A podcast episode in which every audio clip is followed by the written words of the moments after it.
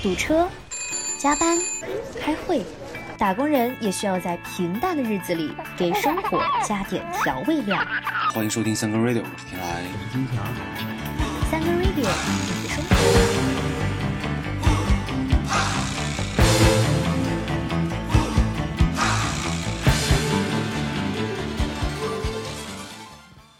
Hello，大家好，这里是三更 Radio，我是天来。我是金强。二零二三年第一期啊，我们还苟着。我们还挺能苟的。原来我们开播的时候是计划先录三期试试水嘛，然后不行就赶紧及时止损，然后对，这样一试，已经三年过去了，是是。时间还挺快的。按照惯例呢，这个前两年的年底，我们都会做一个这种总结式的回顾啊。现在咱也简单的回顾一下吧，就是你今年有什么这个大事儿啊，值得回忆，或者是觉得呃还挺重要的国家大事啊，这种社会现实啊，咱就不总结了。我觉得啊，是从个人开始吧，就是我觉得二零二二其实是我人生巨大转折的一个起点啊。年底前呢，我老婆怀孕，到现在已经五个多月了，属于是家庭重大事件。当然，这个哎转折 谢谢。当然了，这个这个转折其实现在才进程走到一半儿嘛，还没有完全转折完。我觉得后面还有嗯挺长一段时间的。对，然后，二零二二年其余的日子其实就很平常，就是就是那种每年都会出现的这种状况啊，就是你脑子里有会有很多的计划，很多想要去实现的事情，但是随着日子一天天的这种过去吧，嗯，到了年底一看，哎，什么都没有。呃，日常生活里面这种消费陷阱啊，你要陷的就是躲不过去，很多人生的南墙啊，就是谁也拦不住嘛。是是是。我今年呢，整体感觉就是，首先就大的方面发生了很多的大事儿，非常大的事儿，但是呢，跟个人生活就有点关系不是很密切。呃，然后许多这种诸多的外部因素造成了一些困难，个人生活就相应的付出了一些啊、成本也好，或者是代价也好吧。嗯，前两天我就是翻看了一下这个二二年的相册，手机相册有这么几张照片啊。首先是这个一月一号，是一张椰子鸡的这个照片儿啊、是那天跨年在家自己做饭，还做了一顿火锅，然后做这个椰子鸡。啊、之后呢，就是这二月四号，二月四号那天呢是有一段呃焰火表演。那天是奥运会开幕，然后我是刚好在这个鸟巢边上呢，啊，一个居民楼的阳台上呢看到了。其实你说，呃，就是也没也没深入参与吧，甚至这个事儿，呃，开幕之后的一些活动还就是让生活出行不太方便啊。之后呢，就是一些但也是见证历史了，见、啊，对，见证历史硬要这么说的话，倒也是啊。哈哈。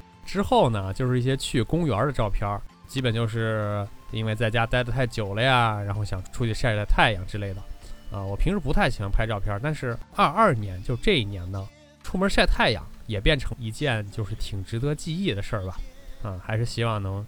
呃能记录一下。前两天呢，我看到一个这种图片，就是应该是一个老报纸吧，是加缪在《共和党人晚报》上的一个社论，发表于一九四零年一月一日。哎，他是这么写的，是说今年蜥蜴幸福将是徒劳的，通过工作去创造幸福才关键。不要蜥蜴任何事儿，而是做点什么。不要等待着他人从头至尾构建你的命运，尤其是当命运掌握在其他人手中。共和党人晚报今年将不会祝您幸福，因为他知道您的身体和精神正在经历重创，但他需要您保持必要的力量和清醒，去努力维护您的自己的宁静和尊严。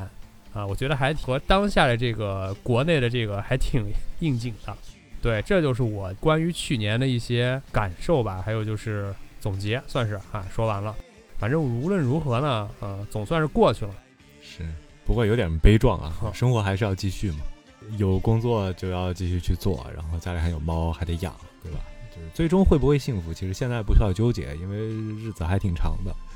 然后刚刚你说的这个加缪，他这种存在主义吧，其实确实和二零二二很相配，就是每个人都是西西弗，是是，但是呢，也不能说是一无所获吧。啊，就在过去的这三年呢，啊，我是利用这个闭关时间呢，不经意的掌握了一种传统功法，这个身体和心灵呢大受裨益啊，才疏学浅了。这个我我是只能想到一些武侠小说里出现的这种功夫吧，什么九阳神功啊、降龙十八掌啊、葵花宝典啊、乾坤大挪移啊。如果啊，如果你你熟练掌握的是以上某一种啊，我申请你帮我筑一下基啊，吹过了。其实这个说的这个传统功法呢是八段锦。嗯，不过最近这段时间，我就觉得这个八段锦可是有点有点热了，和这个什么红枣啊、枸杞啊、艾灸啊这些元素，就组成了新的这个国潮养生套餐。不得不说啊，你还是 真的挺爱养生的。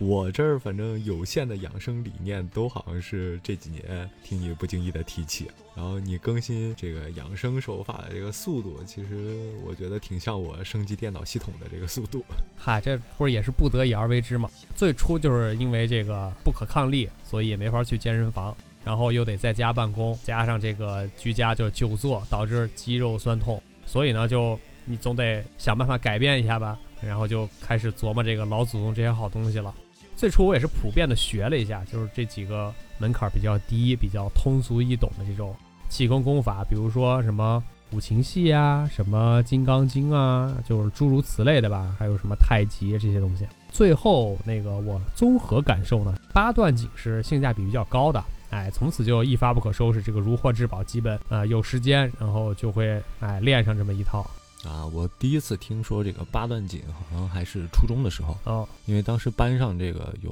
姑娘写作文，写了一点儿，然后当时还成为了范文。就老师就当堂去朗读了一下，反正当时我是没完全听懂，因为这三个字儿吧，我你把它拆拆开我都懂，放在一块儿我我就不知道是什么意思，然后还觉得是某种纺织技巧，对吧？对对对，类似于这种，因为它有个锦字儿嘛。啊，八段锦十字绣，好像就觉得自己当年有点 low 了。你你听说的这个就比我更早，初中那会儿我是只知道太极啊。说回到这个练习练功。刚开始呢，就是练的时候也有这么一丝的顾虑，就是担心这个，对吧？练习的过程中可能哪个地方不对，或者是这个姿势不对啊，或者是这种什么气息不对，然后就走火入魔，对吧？经脉逆流，七窍流血，暴毙而亡啊！但是后来发现，练完之后最多就是身上能出一点点汗，而且呢，这个就是我觉得八段锦它其实对时间啊、场地啊要求都是比较少的。随时随地都能想练就打的打一套啊，放松肌肉。当然我也看过，就是有网上的人是说这个最好上午练，什么晚上练，怎么怎么着的，就是类似于这个阴阳啊这种。但是我起床也练，然后吃完饭也练，然后睡前反正也练，都练过，至少到现在还没有走火入魔。那你这个也是一下从健身房这种西洋体系。哎，转到了这个神秘东方东东洋这边的一些这个功法了。当时啊，确实就是想过，不能去健身房，这个外练筋骨皮呢，对吧？在家咱就内练一口气嘛。虽然这个外在的肌肉在退化，然后每天都在缩小啊，这是我我同事的原话，就是他们见了我之后说我每每次见面都变小了。但是呃，如果能加强一些这种内在的，呃，就是你说它是什么气息也好吧，或者这个。哎，具体叫什么也不是特清楚吧，就是这个内功吧，啊，也也也值了，是吧？啊，你这个是属于从这个战士转职成了魔法师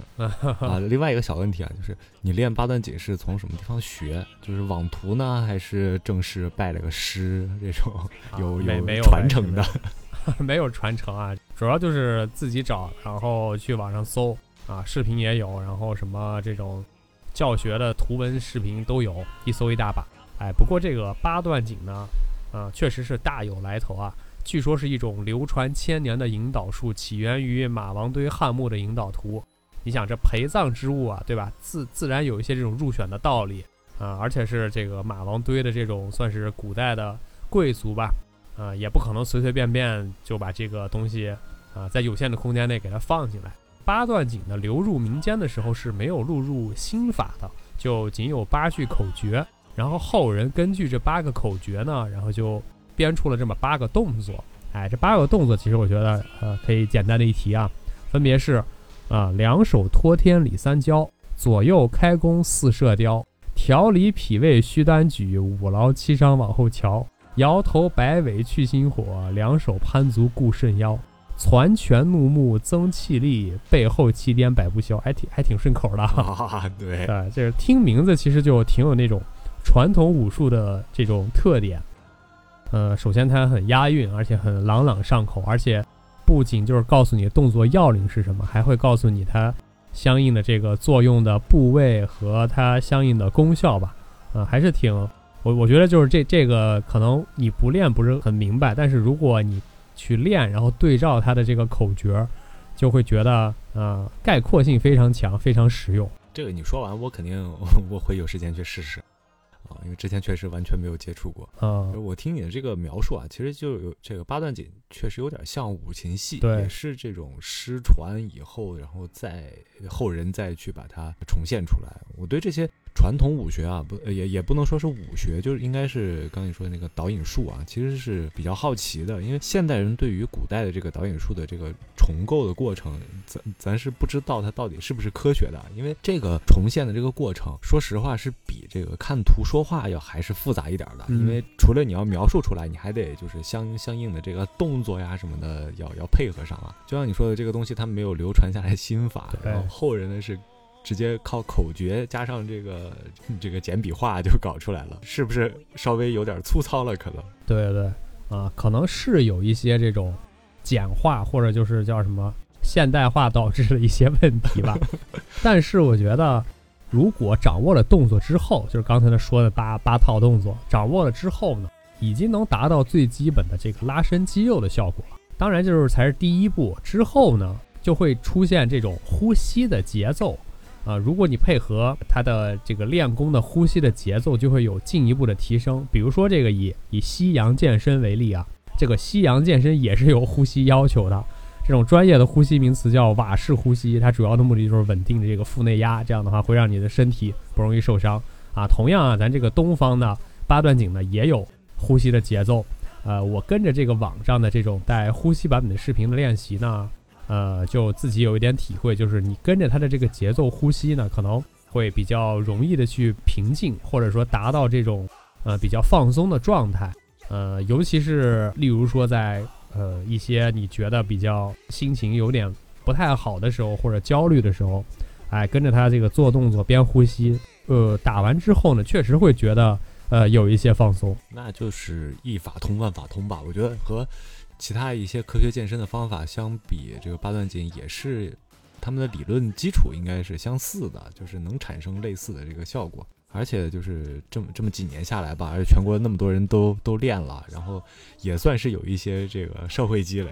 也给这个八段锦提供了很多这个更新与完善的这个可能。对，你这么一讲，我我觉得我回头还真得试试，就是不用再去跳这个 Just Dance 了。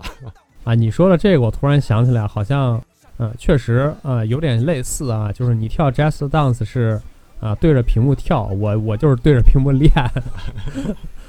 就是除了说的这个，刚才说的这个拉伸肌肉，还有就是调节，呃，这种心情的好处呢，还有就是长期的有一个好处，就是我觉得，呃，练完之后，这个人的状态会会变得比较呃稳定，或者说老成持重吧，就是那种感觉。然后我还看了一下这个网上就是其他人分享的一些练功前后的变化啊，有人就说的比较比较，我觉得有点夸张了，比如说什么饭量增加了呀，这个牙齿坚固了呀，阳气足，免疫力提升了啊，反正就是跟那个广告说的一样，吃饭倍儿香，身体倍儿棒，一口气上十层楼不费劲儿。而且前一阵儿我是看新闻啊，在那个方舱医院里，好像也组织人练八段锦来着，说是能提高身体抵抗力啊。但是我呢，可能就是功力还是不够深厚，没有这种体会到，例如说什么牙齿坚固了，或者是这个免疫力增强，还得继续修炼。呃，这个除了继续这个深造之外呢，我还有下一步计划，就是等时机成熟、机缘巧合已够的时候呢，准备试一试这个八段锦的升级版本，叫八部金刚经。哎，这个听起来是不是更厉害了？听名字就就就就就上去了。对啊，不过这个这个练这些健身的也好，还是养生的也好，这个有效果就好啊，因为毕竟是花了时间和精力修行的嘛。对但是我个人建议，其实呃和你刚刚说的这个一样啊，就是不太建议看太多这种全友的分享啊，不然的话你会觉得自己隔天就能功力大成，或者是因为这个为了迅速提升功力而走上歪路。这个不是武侠小说里都是这个套路，啊，是是是 大反派的炼成都是这样的。对对，所以呢，这个事儿就真的还急不得啊、一定得呃慢慢的就是一点儿一点的这种一步一步脚踏实地的练起吧。就是我现在的这个状态，就是一步一步的从最初的这种啊、放松肌肉、养生的这个之路啊，已经有点要跑偏到 修仙之道上了。因为呢，就是刚提的这个升级版八部金刚经呢，我是看过，呃，有一个著名的这个网上的练习视频，就是张志顺道长啊练习八部金刚经，呃，还是就是那个道长，首先就非常仙风道骨啊，确实是那种呃老道士的样，这个扮相啊，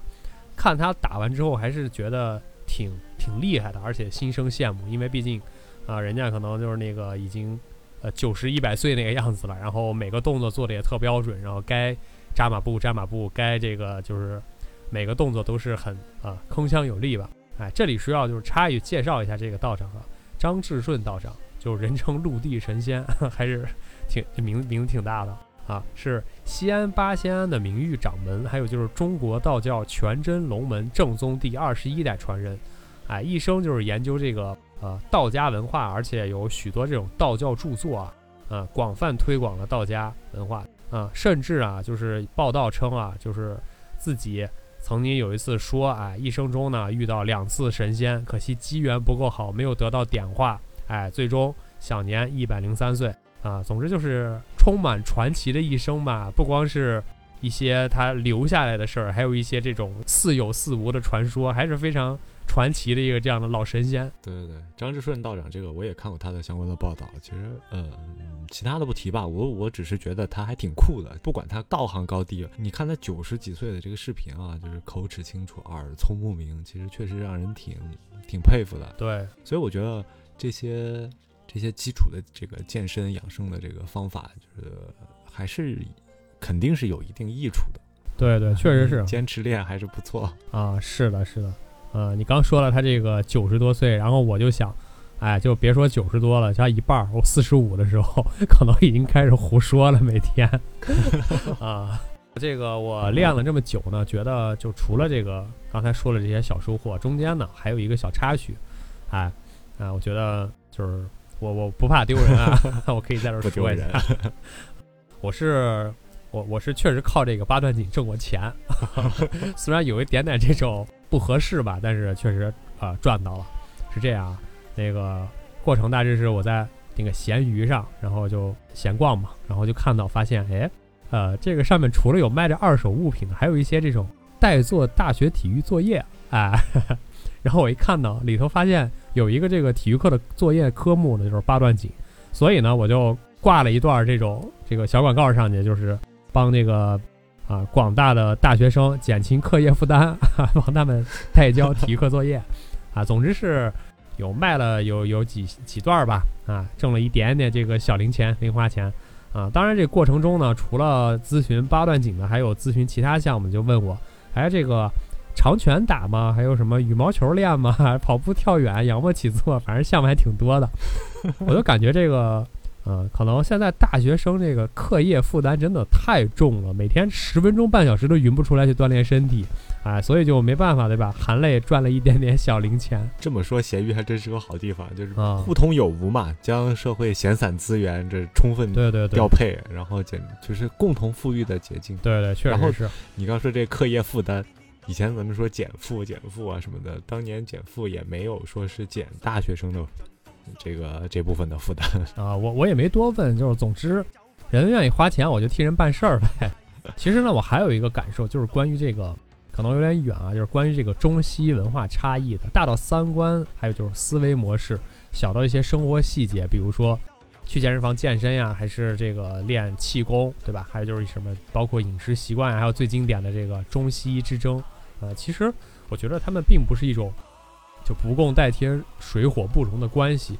嗯，而是可以就是区分一些具体的场景和一些具体的问题去区分对待。也可以呢是一种兼容并蓄，然后博采众长，需要哪个就呃用哪个，并不是一定要站一边儿，或者是保持一种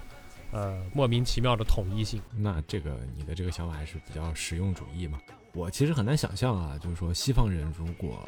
也能通过一些图画和口诀就研发一套健身术，我觉得这个还是挺困难的。有时候我觉得在想，是不是西方人在这方面的这个想象力不够丰富？咱们国人呢，就是这方面想象力过于丰富。然后除了今天聊的这个什么八段锦，还有其他的，比如说冥想呀、太极拳呀之类的，其实都有这个类似的感觉。除了这些本身这些健身术或者引导术、拳法什么的一些这个训练的这些招式吧，然后再一个就是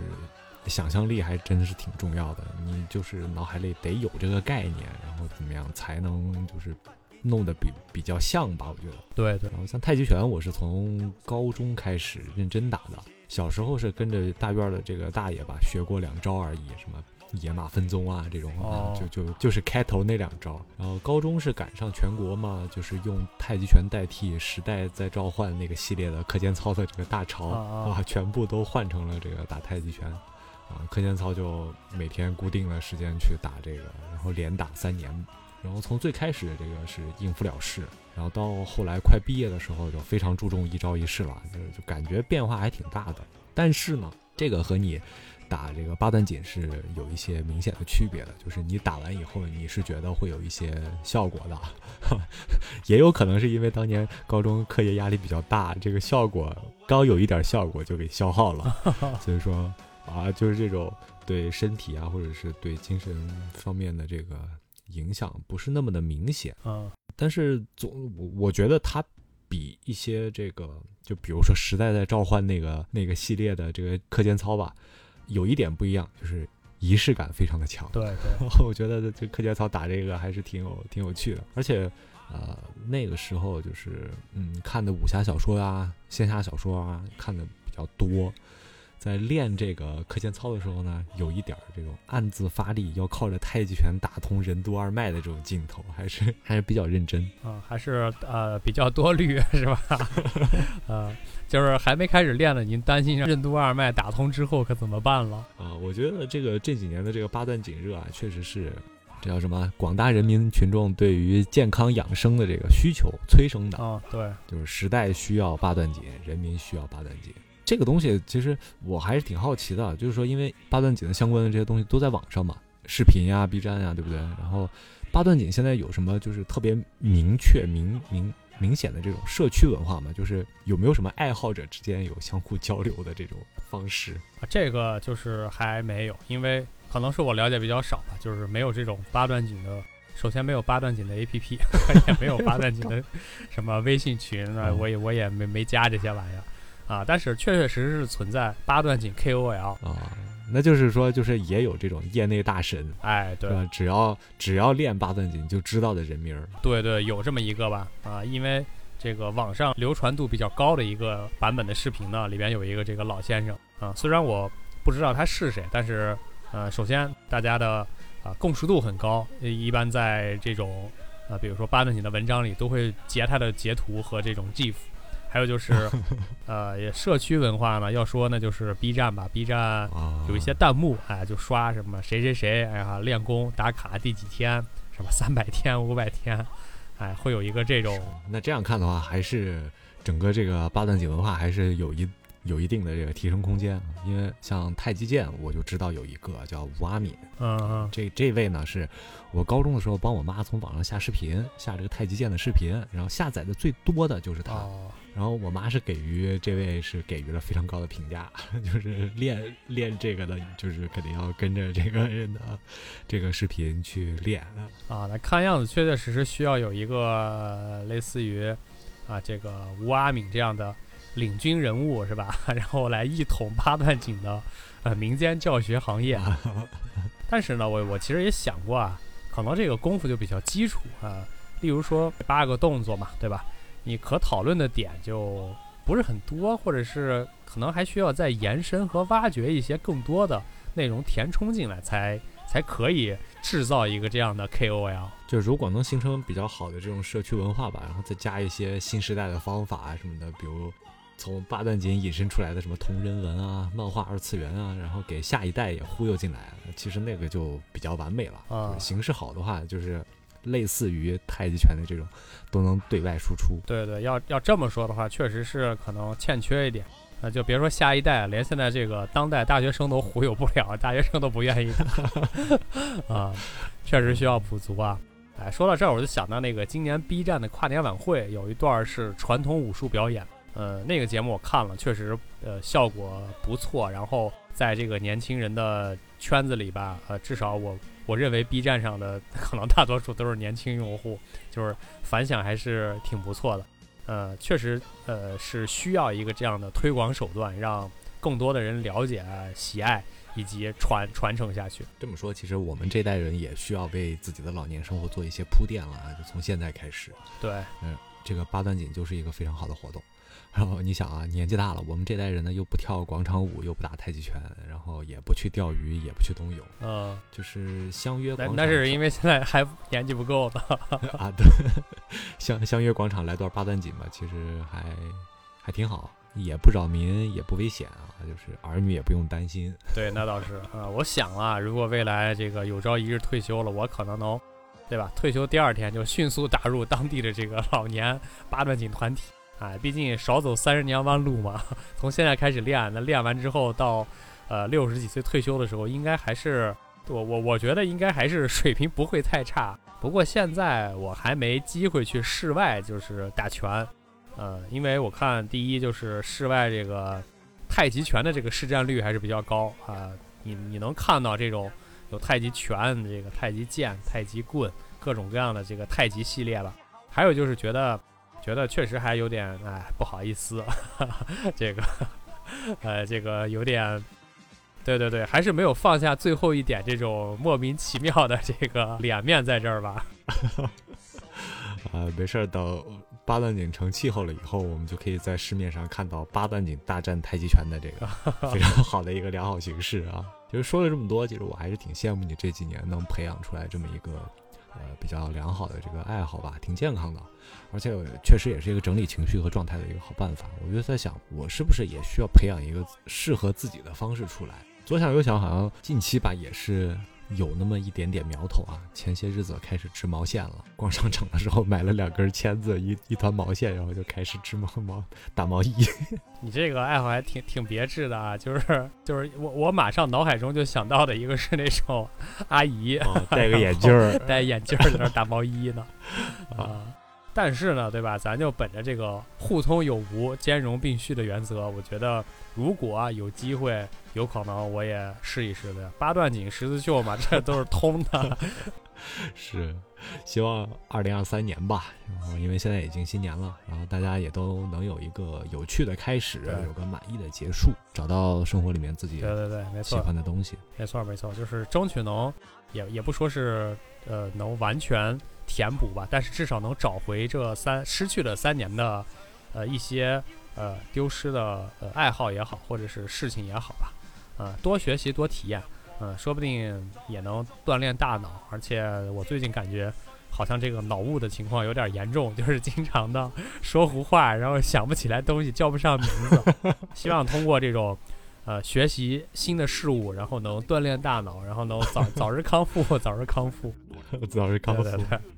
早日康复，早日康复 啊！今天我们的三个 radio 就到这里结束，我们下期再会啦，好了，拜拜。拜拜。那就咸鱼一条喽，学人家讲理一下。话不能这么讲，